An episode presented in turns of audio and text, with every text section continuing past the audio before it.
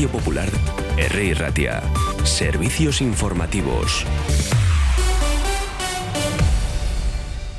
Son las 12 del mediodía. El sindicato ELA ha presentado hoy jueves un escrito de denuncia ante la Fiscalía Superior del País Vasco para que investigue la OPE de neumología de Osakidecha ante las sospechas de fraude y ante la negativa del Servicio Vasco de Salud de abrir una investigación sobre los llamativos resultados del primer examen celebrado en diciembre de 2022, ya que los cuatro aspirantes con mejor puntuación pertenecen al mismo hospital.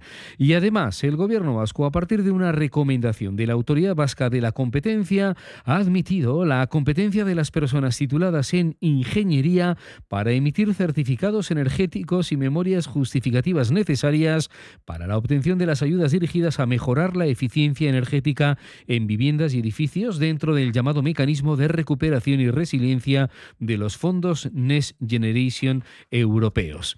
Y más beneficios de entidades en esta ocasión Bancaria Laboral Cucha obtuvo el año pasado, 2022, un beneficio neto de 150,5 millones de euros, lo que supone un incremento del 38,36% respecto a 2021, ejercicio en el que obtuvo 108,7 millones, según ha informado la propia entidad. Y ahora pasamos por el asunto turbio de la corrupción. Nos vamos hasta Madrid con declaraciones de la portavoz del gobierno español, la ministra de Política Territorial Isabel Rodríguez, que en estos pronunciamientos de las últimas horas están siempre en el y tú más. Sin duda es un caso que hoy está eh, eh, trabajándose en el, seno de la justicia y por tanto la absoluta confianza de la justicia. Mire, a mí no deja de sorprenderme la actitud del Partido Popular, lo he compartido con ustedes en alguna ocasión, esa doble vara de medir. Incluso escuchaba estos días al señor eh, Feijó, que no debemos olvidar cómo llegó a dirigir el Partido Popular en aquella disyuntiva entre regeneración o tapar corrupción. Él llegó con tapar corrupción. Ayer le escuchaba hablar de corrupción cutre eh, debe ser que ellos son más de la corrupción sofisticada, es decir, de aquellos que se lo llevan a Suiza por cientos de millones de euros, de aquellos que conchabean eh, y que organizan toda una trama paralela con instrumentos del Estado para tapar su propia corrupción, como hemos conocido en el día de hoy con el caso Kitchen. Bueno, Ciudadanos pide una comisión de investigación en el Parlamento de Canarias por el llamado caso mediador. Otra cosa es que sirva para algo esta y las sucesivas comisiones de investigación. Recordamos el compromiso de las comunidades de propietarias y propietarios de Bilbao con la conservación del patrimonio edificado supera el 95%. Vamos, que se pasa las ITES presentadas en el consistorio bilbaíno. Así era Maunza, concejal de obras. Este año eh, hay 482 portales que están obligados a pasar esta inspección técnica de edificio, de los cuales 75 vienen motivados porque superan los 50 años en este 2023 y 407 les corresponde pasar de nuevo la IT, tras pasar 10 años de eh, la última que realizaron y por lo tanto les corresponde la renovación.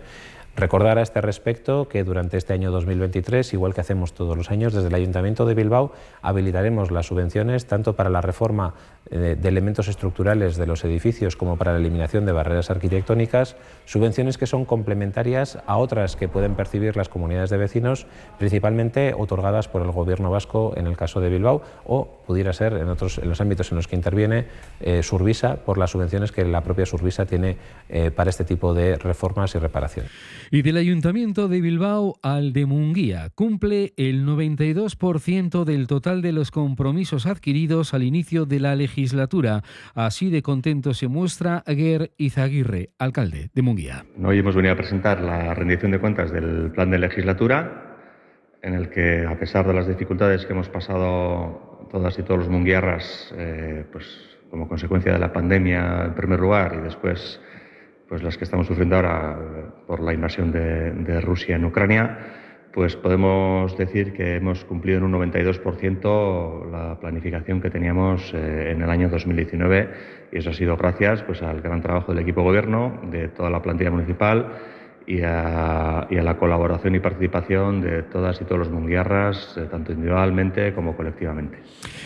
En cuanto a la situación del tráfico, a esta hora del mediodía, el Departamento de Seguridad nos informa de que la situación es de absoluta tranquilidad. Tráfico fluido, no hay ninguna cosa rara, ningún accidente, ninguna incidencia en los últimos minutos. Estas y otras noticias que vayamos conociendo en los próximos minutos serán tratadas con más detalle a partir de la una en el informativo Euskadi Gaur. Hasta luego.